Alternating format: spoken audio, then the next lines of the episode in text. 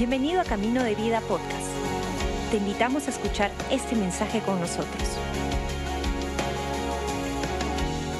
Muy buenos días. Sean bienvenidos a esta segunda reunión que tenemos online con todos ustedes que están detrás de sus diferentes dispositivos en las plataformas que han elegido vernos. Para nosotros es un honor, un privilegio poder estar esta mañana con ustedes y también extender un saludo de parte de nuestros pastores principales, Pastor Robert y Karin Barriger.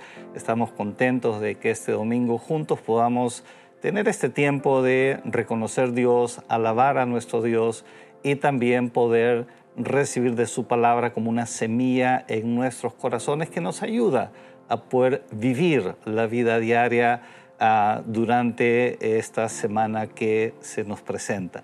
Ahora, en las últimas semanas aquí en la iglesia hemos estado hablando acerca de uno de los valores que caracteriza nuestra iglesia o lo que nosotros llamamos uno de los ADNs de nuestra casa.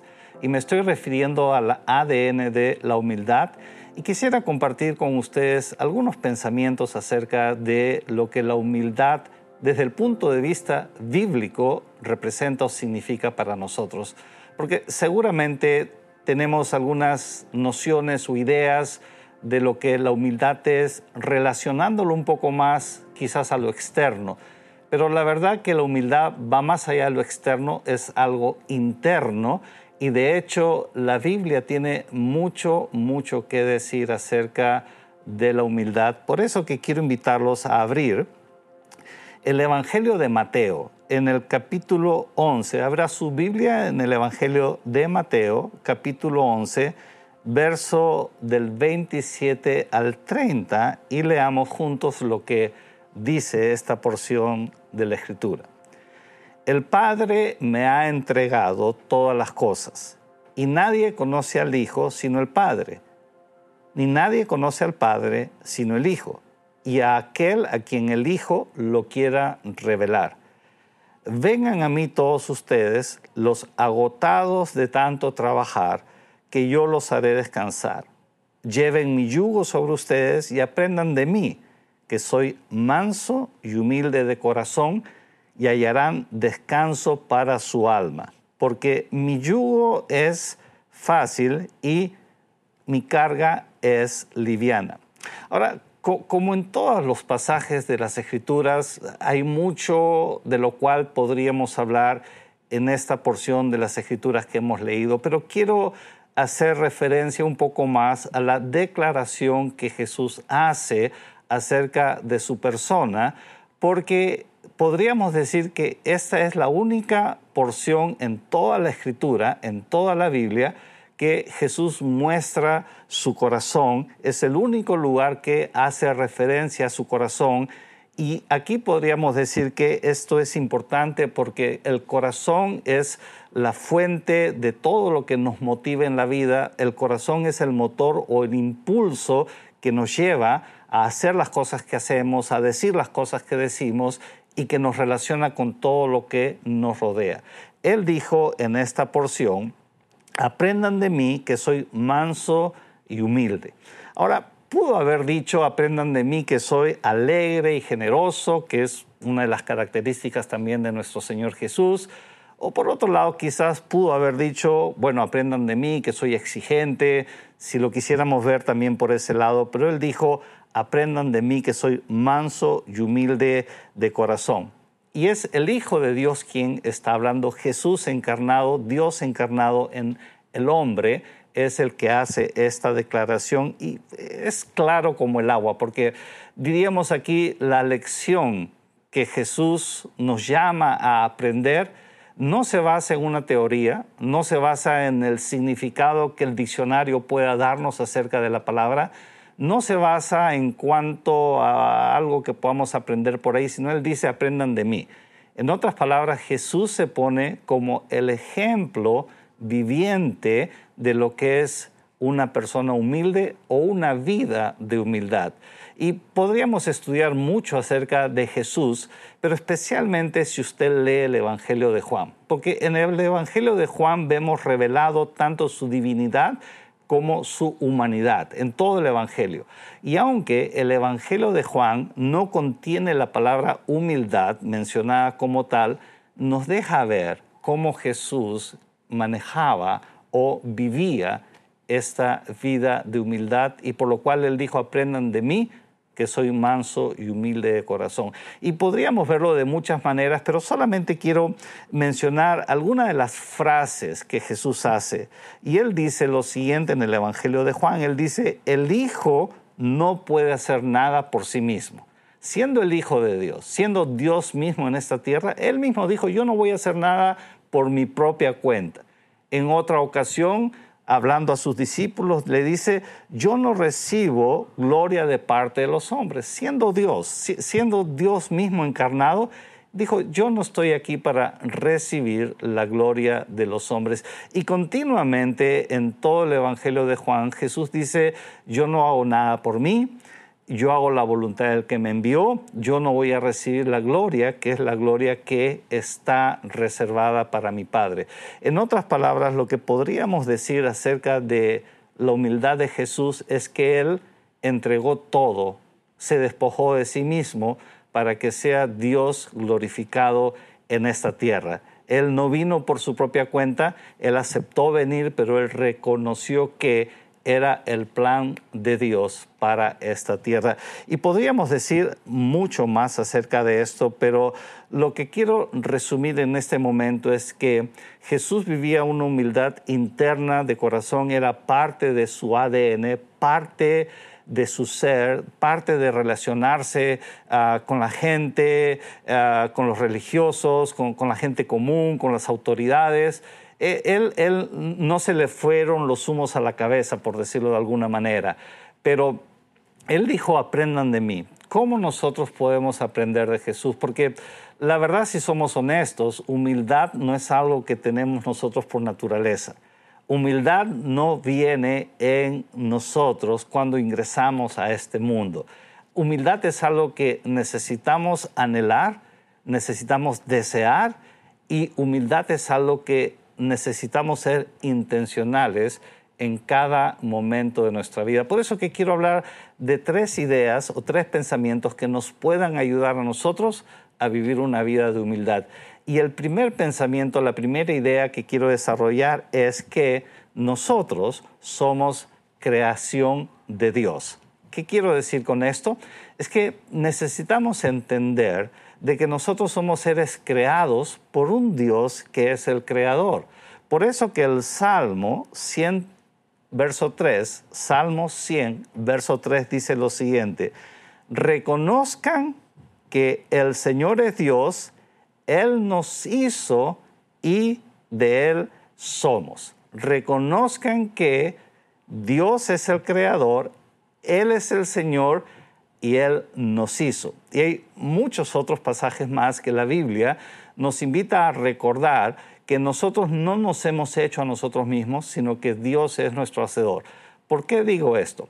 Porque la estrategia del enemigo en el huerto del Edén, si, si hacemos ah, un resumen de lo que sucedió en el huerto del Edén, Adán y Eva vivían en una relación humilde con su Señor. Dios tenía una relación humilde con ellos. Eh, vivían en una vida de comunión, de, dependencia, en, una vida de relación, pero el enemigo ingresó y, les hizo creer, les hizo pensar que ellos podían ser igual a Dios. En, otras palabras, de ser seres creados, quizás podrían ser inclusive como su creador. Y es ahí donde ellos pierden esta humildad al pensar de que ellos pueden ser ellos, que ellos pueden vivir bajo su propio criterio, bajo su propio ideal, bajo su propio ah, deseo. Y, es ahí cuando el enemigo logra hacer esta obra y separarlos de esa relación con Dios. Por eso que él también dice ah, el Salmo 10, verso 4, Salmo 10, verso 4 dice, su orgullo nos lo deja, no los deja acercarse a Dios. El orgullo no los deja acercarse a Dios. Nunca está Dios en sus pensamientos.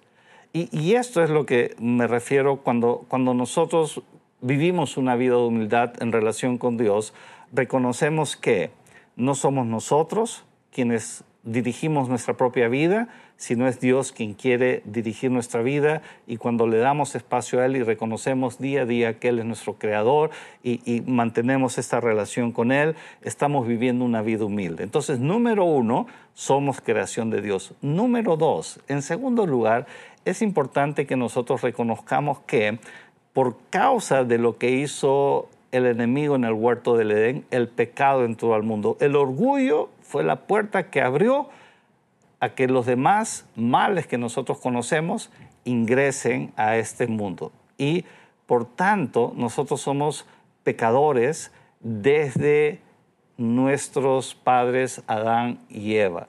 Ahora, en esto podría decir somos pecadores, pero somos salvos somos pecadores, pero somos salvos. Y en este sentido, siempre tenemos que reconocer que hemos sido salvos por la obra de Jesús.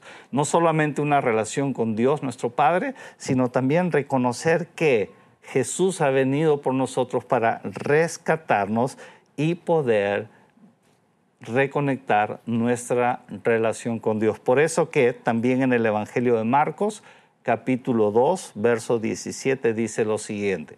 Jesús estaba escuchando acerca de lo que estaban hablando los fariseos, entonces Jesús dijo, no son los sanos los que necesitan de un médico, sino los enfermos. Yo no he venido a llamar a los justos, sino a los pecadores. Y lo que sucede es que hay gente que piensa que tiene una justicia propia y no necesita de Jesús, no necesita de Dios, no necesita de la iglesia, vive su propia vida. Pero la verdad que la Biblia dice que nosotros hemos sido justificados por Él. Es la obra de Jesús en la cruz del Calvario que nos redimió. Y eso nos hace reconocer que aunque somos pecadores, hemos sido salvos por Él y necesitamos de Dios en todo momento porque por nosotros mismos nos equivocamos, fallamos, erramos, somos soberbios, somos orgullosos, pero cuando tenemos a Jesús presente y la obra redentora de Él en nuestra vida, mantenemos una posición de humildad en nuestra vida. Entonces, número uno, somos creados por Dios. Número dos, somos rescatados por Jesús. Y número tres, número tres, si nosotros abrimos nuestra Biblia en Efesios capítulo 2, Efesios 2, del 8 al 9, leemos lo siguiente. Ciertamente la gracia de Dios nos ha salvado por medio de la fe.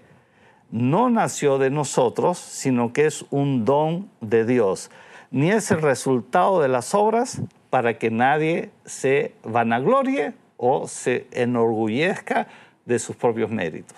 Lo tercero que quiero compartir en esta mañana en relación a la humildad es que todo lo que somos, lo que hemos alcanzado, lo que hemos logrado, lo poco, lo mucho que nosotros podamos haber logrado en nuestra vida, no es por nosotros mismos, no, no, es mérito propio, es gracias a Dios que en su gracia infinita, en su eterna misericordia, Él nos ha llenado de dones, nos ha llenado de capacidades, nos ha llenado de talentos y gracias a eso nosotros podemos en esta vida lograr cosas. Y esas cosas que logramos es para dar gloria a Dios y también para servir a los demás. No es para enorgullecernos, no es para decir, míreme a mí, míreme a mí, lo que yo he logrado, lo que yo soy, lo que yo he construido, yo no soy pecador, tú sí eres pecador. Lo que sucede es que el orgullo hace que nosotros nos pongamos en una posición superior a los demás. Y la verdad que nadie es superior a nadie todos nosotros, seres humanos, hemos sido creados por Dios, todos nos hemos equivocado, todos nos hemos alejado de Dios en algún momento, pero aquellos que reconocen de Jesús en sus vidas, aquellos que se despojan de sí mismos, reciben la gracia de Dios para ser justificados y Dios da talentos en nuestra vida para la edificación de su reino, para que otros puedan conocer también de la gracia de Dios. Y esto es lo que nosotros llamamos humildad. Por supuesto que hay otras características y otros detalles, pero le animamos a que cada uno de usted, todos nosotros juntos, mantengamos siempre en nuestro corazón, en nuestro pensamiento, que no somos dueños de nosotros mismos, tenemos un creador, es Dios, no nos hemos rescatado a nosotros mismos, alguien vino y pagó el precio por nosotros y tres, todo lo que tenemos y lo que somos es solamente por la gracia de Dios y estamos totalmente agradecidos por ello.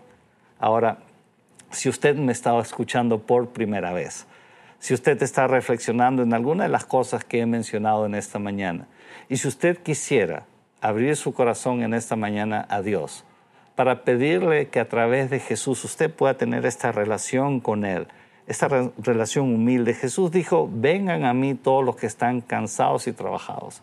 Si la vida que usted vive es una vida densa, es una vida asfixiante quizás en algunos momentos. Si usted está cansado de ciertos temas, y no estoy hablando de trabajos físicos, sino temas que le agobian en su vida, Jesús hace la invitación. Él dijo que es manso y humilde para recibirnos. Él es paciente, misericordioso. No está aquí para juzgarnos, no está aquí para emitir un juicio en contra de nosotros. Está aquí para amarnos y para tener una relación con nosotros. Si usted quisiera hacer una oración, me encantaría poder guiarlo en esta oración. Lo único que le pido es que pueda repetir conmigo esta oración en voz alta ahí donde se encuentra. ¿De acuerdo? Repita conmigo. Señor, abro mi corazón para recibirte como mi Salvador y el Señor de mi vida. Jesús, acepto el sacrificio de la cruz. Y en esa cruz te llevaste mis pecados. Gracias Dios. Gracias por acompañarnos. Esperamos que hayas disfrutado el mensaje de hoy. Si deseas más información, síguenos en nuestras redes sociales o visita caminodevida.com.